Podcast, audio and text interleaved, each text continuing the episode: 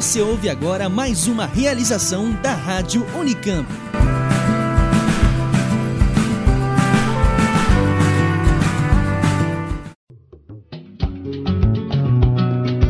O merienda é o seu alimento quinzenal que passeia pela história, língua e artes hispânicas.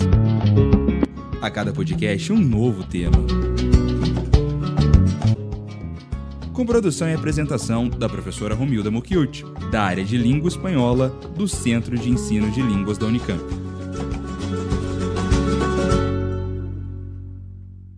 No es que necesites algo para ser creativo, yo creo que la creatividad, todos nacemos con ella, no creo que sea una cualidad de- específica de determinada gente, y el tema es desarrollarla, ¿no?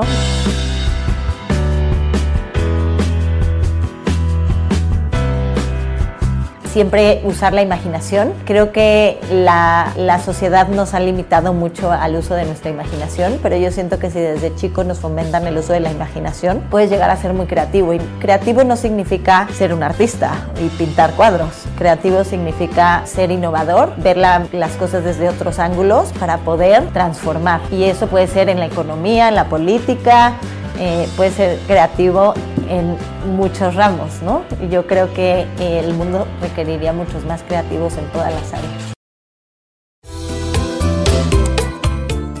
Y hoy nos toca hablar sobre creatividad. Y para esto tenemos aquí a dos invitadas. Bienvenidas Angélica y Nayara al Merienda.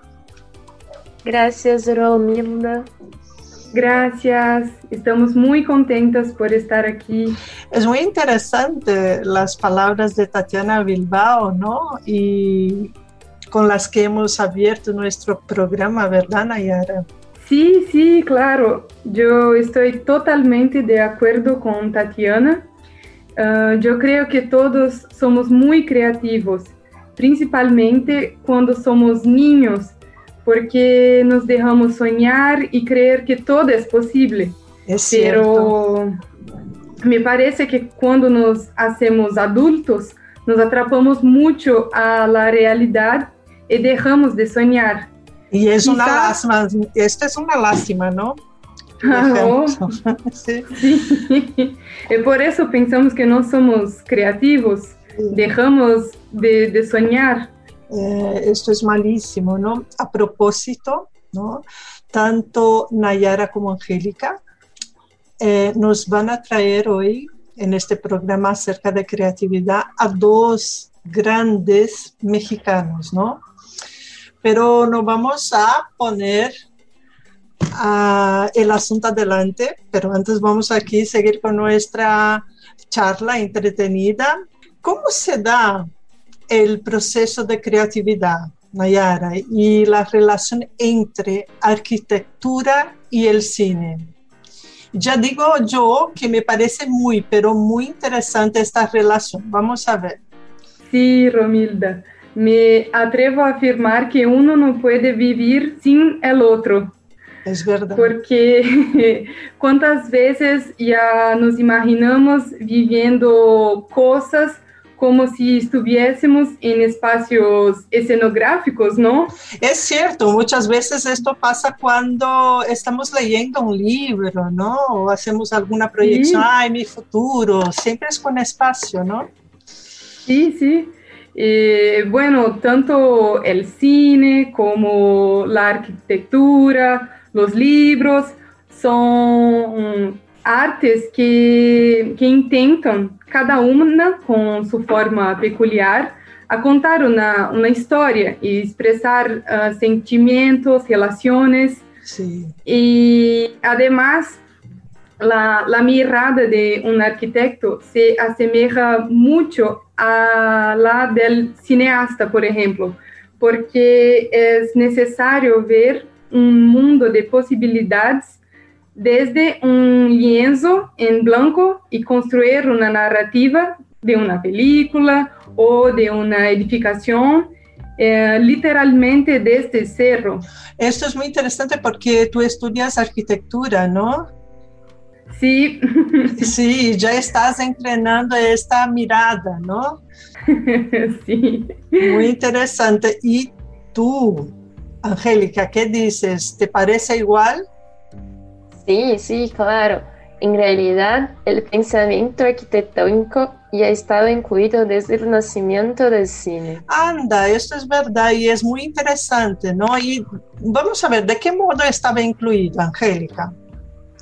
Bueno, si uno se fija en que edificios, iglesias, monumentos, todo es capaz de componer el entorno en el que se desarrollan las escenas y tiene un papel fundamental en la constitución de las obras, es decir, son muy importantes para que se logre el resultado deseado. Ah, esto es cierto, es muy cierto, ¿no?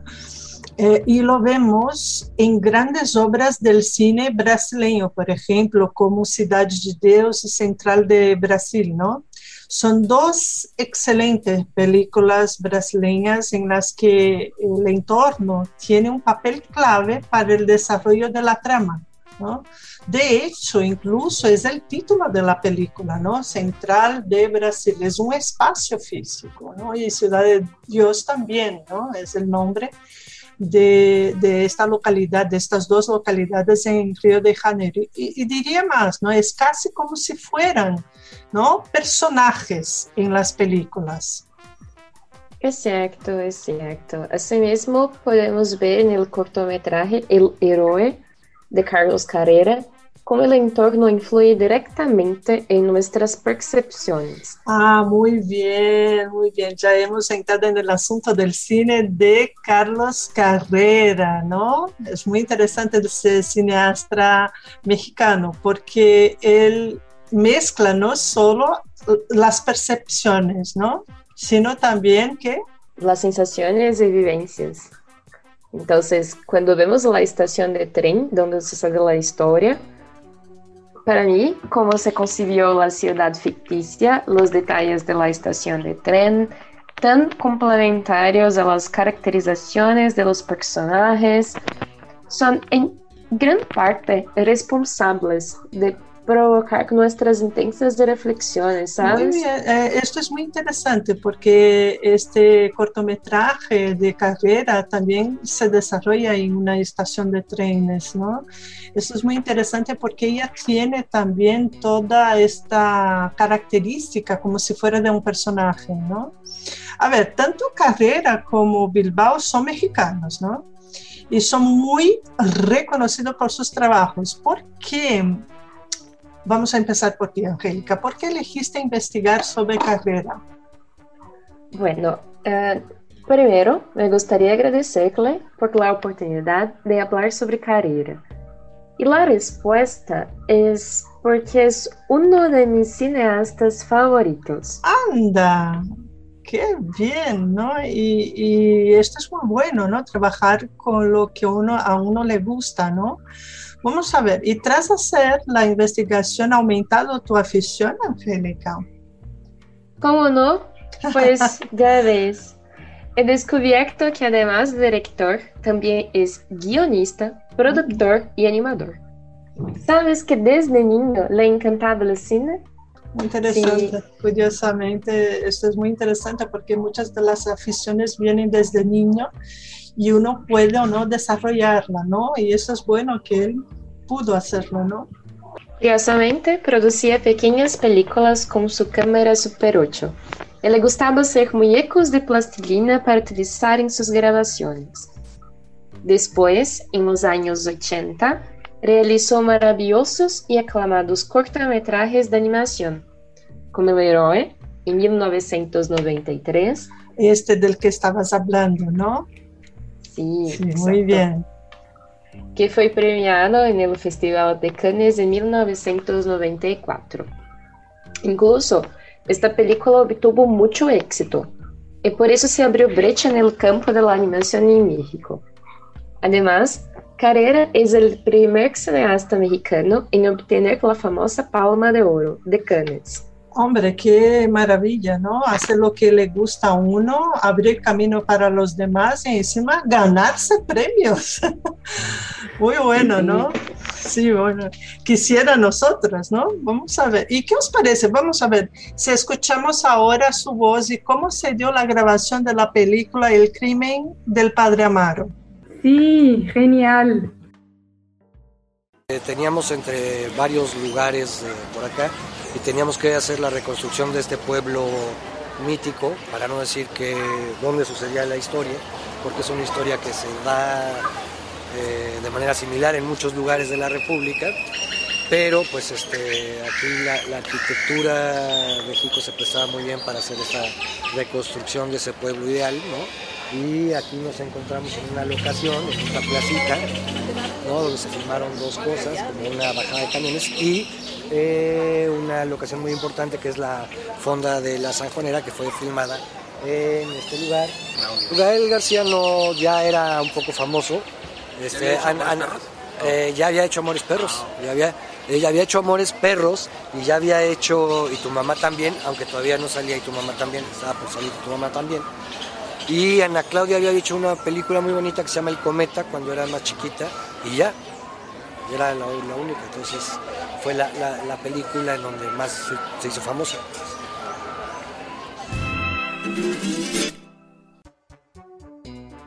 Hombre, muy interesante porque esto que dice, ¿no? Hicieron la filmación entera en, un pueblo de México y conforme nos dice la trama, que aunque se basa en una novela portuguesa, es algo muy común lo que ocurre en esa trama ¿no? portuguesa. Eh, es común en México también, ¿no? Y me parece en todo el mundo, ¿no, Angélica? Sí, sí, mira, creo que en realidad es bastante común que suceda en varias partes del mundo, como dijo Carrera y tú. A veces nos encontramos con figuras religiosas que nos parecen muy correctas en relación con las imposiciones de Iglesia Católica. Una de esas imposiciones es el celibato obligatorio, o sea, los sacerdotes necesitan permanecer solteros. Ay, mira, en pleno siglo XXI escuchar esto es una tremenda, vamos, es algo muy medieval y de hecho, ¿no? El celibato obligatorio en la Iglesia Católica se impuso con el Concilio de Trento en el siglo XVI, es decir, hace cuatro siglos, hombre, cuatro siglos, ¿no? Sí, hace muy mucho, tiempo. ¿no? Sin embargo, a lo largo de la historia, hay informes de sacerdotes que se enamoraron de las beatas y fueron correspondidos. Y yo creo que no solamente de las beatas, ¿eh? sí, a ver, aunque, esto, aunque, esto, se pasa eh, en la novela, ¿no? El crimen del padre Amaro, ¿no? Sí, pero muchos de, de estos romances, por razones sociales, económicas y religiosas, se mantuvieron en secreto o fueron oprimidos y olvidados. ¿Lo sabías? Hombre, ¿cómo no? La iglesia lo oculta todo y crímenes peores, ¿no? E, esto no es crimen, ¿no? Que uno se enamore de otra persona, pero es prohibido por la iglesia. Sí, yo misma ya he tenido algunos alumnos hijos de sacerdotes. Sí, ellos decían en clase, ¿no? Así que antes de que empiecen a hacer cualquier tipo de chiste, yo soy hija de, decía, y nosotros así, ¿no? Pero otro gran artista ¿no? Eh, del área arquitectónica, ¿no? y ahí vamos a, lo de Tatiana Bilbao, ¿no? que también es mexicana, ah, tiene que ver con una posición también bastante, digamos que impar en la sociedad, porque es una mujer con un trabajo ¿no? de bastante expresión, ¿no es, Tatiana? Sí, sí, Tatiana también es mexicana, y su arte, pero su arte es la arquitectura. Y madre mía, qué arte estupendo es el de Tatiana. Me, me encantan mucho todos sus proyectos porque son muy únicos y, y creativos. Y por eso Tatiana tiene reconocimiento por todo el mundo, mismo siendo mujer. No, de no, una no, no, por favor, no, no diga aún siendo mujer, ¿no? Es porque la creatividad está por sobre el género, ¿no? Aunque muchas personas, a la sociedad no lo vea, ¿no? Pero me parece que, que todavía es muy joven, ¿o me equivoco? Joven sí, pero no jovencita. Vamos, ¿no? A ver, A ¿cuántos ver. años? ¿Ya sabes cuántos años tiene? Sí, ela tiene casi 50 años y muchos proyectos de expresión artística nacional y internacional. Ella y sus colaboradores que tra- trabajan a- al estudio Tatiana Bilbao han hecho proyectos de arquitectura y urbanismo tanto en México como también por toda Europa, como y también los Estados Unidos y en China. Vaya, vaya, vaya, mucho trabajo, ¿no? Y es, es bastante eh, joven, ¿no? Por eh, Sí. su expresión en el mundo de arquitectura, ¿no? ¿Y cuáles son las características de su arte arquitectónico? Bueno, tanto la personalidad como la práctica profesional de Tatiana pueden ser definidas como multifacética, innovadora y global, porque Bilbao ha ganado muchos reconocimientos profesionales, como por ejemplo el Premio Global UNESCO de Arquitectura Sustentable, y también el premio al joven arquitecto del año. Hombre, qué interesante, también ya con bastantes premios como carrera, ¿no?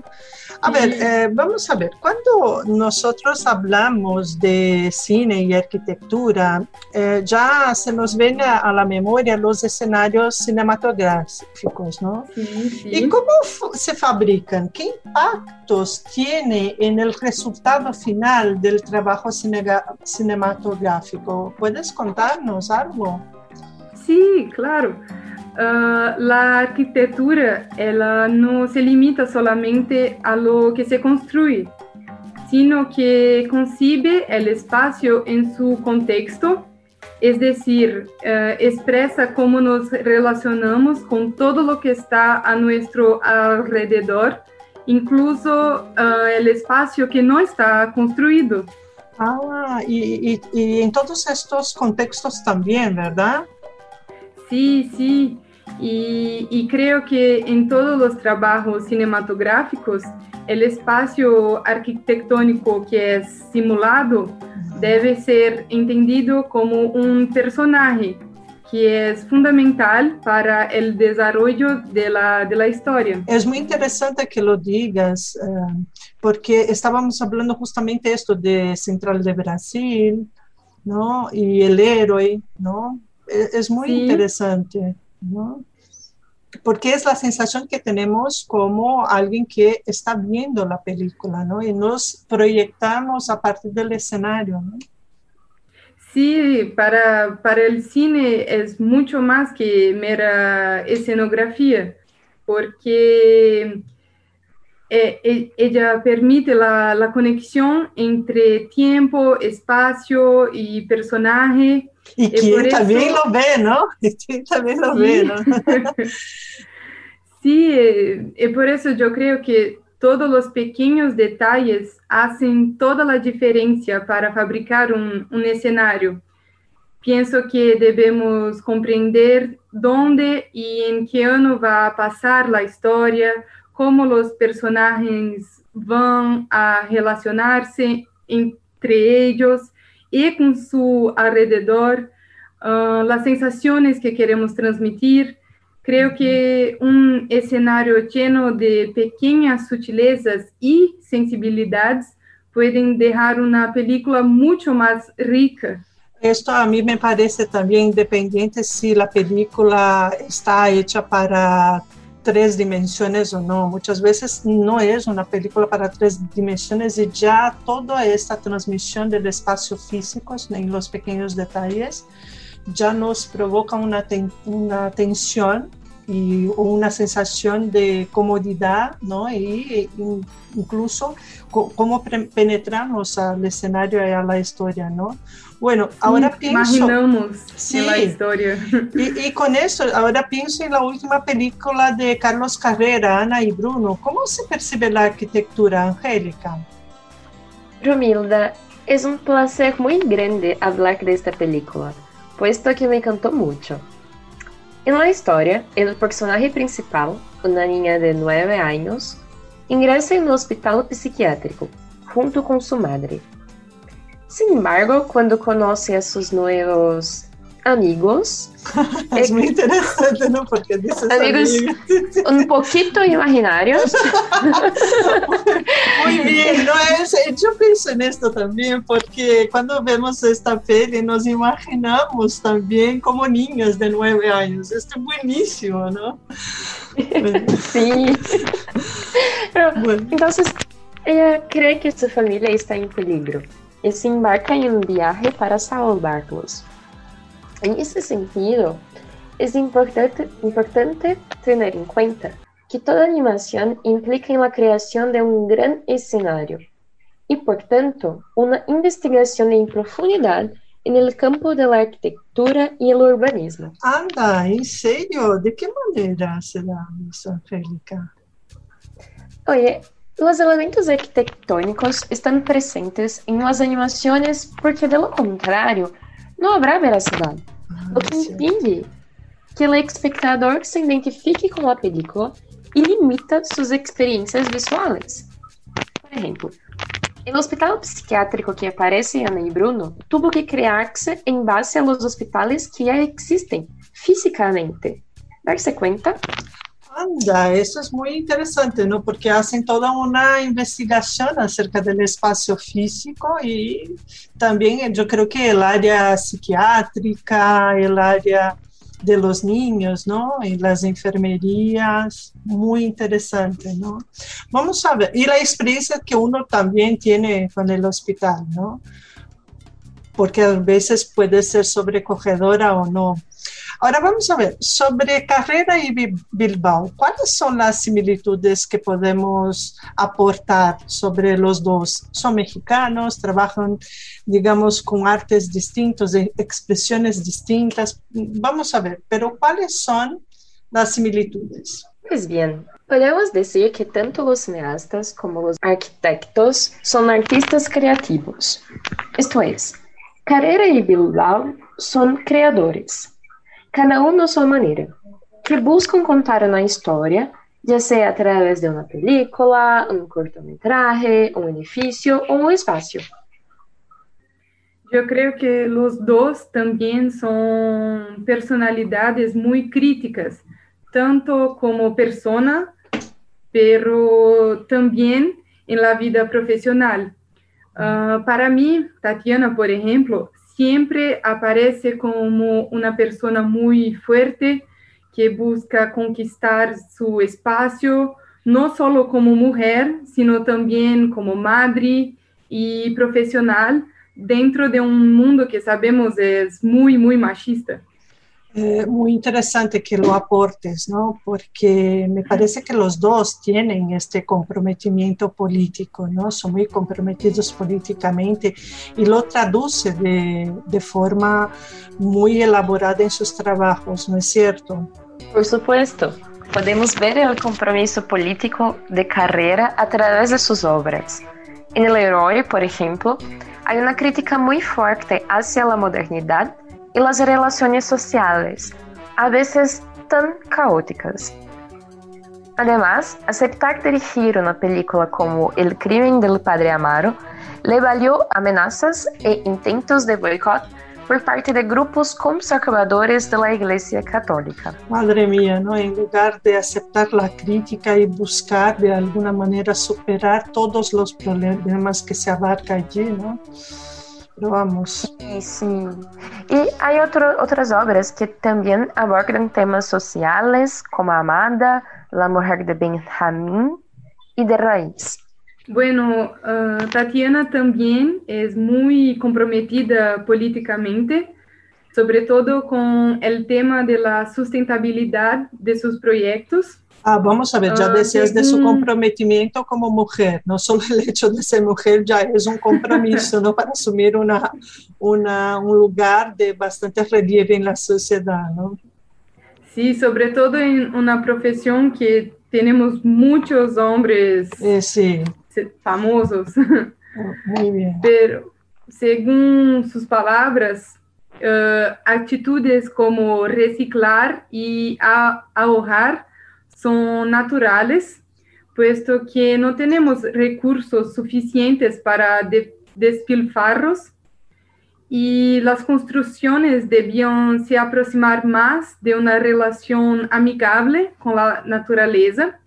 Y por eso no debería eh, ni existir la definición de proyecto sustentable, porque todos los proyectos lo deberían ser. Eso es muy interesante, ¿no? Que exista la definición de proyecto sustentable es que la mayoría no lo es, ¿no? No es. Ay, esto es muy triste, ¿no? Ay, desafortunadamente, la charla está muy interesante, Angélica y Nayara, pero ya vamos llegando, caminando al final del programa y vamos ahora a indicar algunos materiales para los interesados que desean seguir merendando sobre este asunto, ¿no? Cine, arquitectura, artes, visuales. A ver, ¿qué indicaciones tenéis para nosotros? Bueno, a mí me gusta mucho una entrevista que le dio carrera al director Roberto Fiesco en TV UNAM. Está disponible en YouTube y se llama Caminos Creativos, de la animación a la ficción. Carlos Carrera en Cinema 20.1 con Roberto Fiesco. Creo que es un buen punto de partida. Además, puede ver los cortometrajes en YouTube y la película Ana y Bruno en Netflix. Espero que se encante tanto como a mí. Seguramente, Angélica. Y Tatiana, eh, Tatiana Bilbao, ¿qué alguna aportación hallará sobre Sí, sí, ah, pueden acceder al sitio tatianabilbao.com para ver lo- los proyectos que lo estudio Tatiana Bilbao hace. Y también para los que desean conocer a diversas mujeres increíbles que trabajan con arquitectura. Y esto es muy importante, atención, porque parece que solo vemos a hombres trabajando y hay muchas mujeres, es que no se les da Muchas. espacio, ¿no? Y son mujeres que trabajan además de arquitectura, diseño de interiores y también, ¿qué más que trabajan? paisajismo, urbanismo, mucho más. Muy bien. Y bueno, pueden acceder a, los sitios Un día, una arquitecta y también a los sitios Arquitectas Invisibles. Muy bien. Bueno, ah, voy a dejar dos sugerencias también, una relativa a Tatiana Bilbao, que hay un canal titulado Archivo de Ideas Recibidas y el episodio número 7 se le dedica y es ah, compuesto solamente de habla suya sobre su trayectoria y es muy interesante ver su visión acerca del arte arquitectónico y su visión de la sociedad en ese, a partir de esta óptica. Y asimismo, la, una otra entrevista también a Carlos Carrera llamada Narrativa Cinematográfica, que es de este año. Es muy interesante porque él habla de sus proyectos, ¿no? Uh, lo que surgió, las ideas que surgieron a lo largo de, de este largo retiro en el, en el, que estamos, ¿no? De la pandemia, ¿no? Bueno, estos dos vídeos se los recomiendo a los oyentes que tengan ganas de conocer más sobre Bilbao y Carrera a través de su propia voz, porque son ellos mismos que hablan y aquí nosotros estábamos hablando acerca de ellos. Y tenemos también nuestra playlist, ¿no? Es guapas. Sí, habéis preparado una playlist muy interesante, ¿no? Mexicana. Sí, por supuesto. Muy bien. Desde luego, nosotros aquí de Radio Unicamp os agradecemos mucho la participación. Gracias por invitarnos. Muchas gracias. Espero que les haya gustado descubrir un poco sobre cine y arquitectura. Bueno, y estáis desde luego siempre invitadas a participar en cualquier momento, ¿vale? Y pido a todos a nuestros oyentes que también ahí divulguen todo por nuestras redes sociales. Y hasta el próximo merienda. Termina aqui Merienda. Produção e apresentação: Romilda Mokilt. Realização: Rádio Unicamp.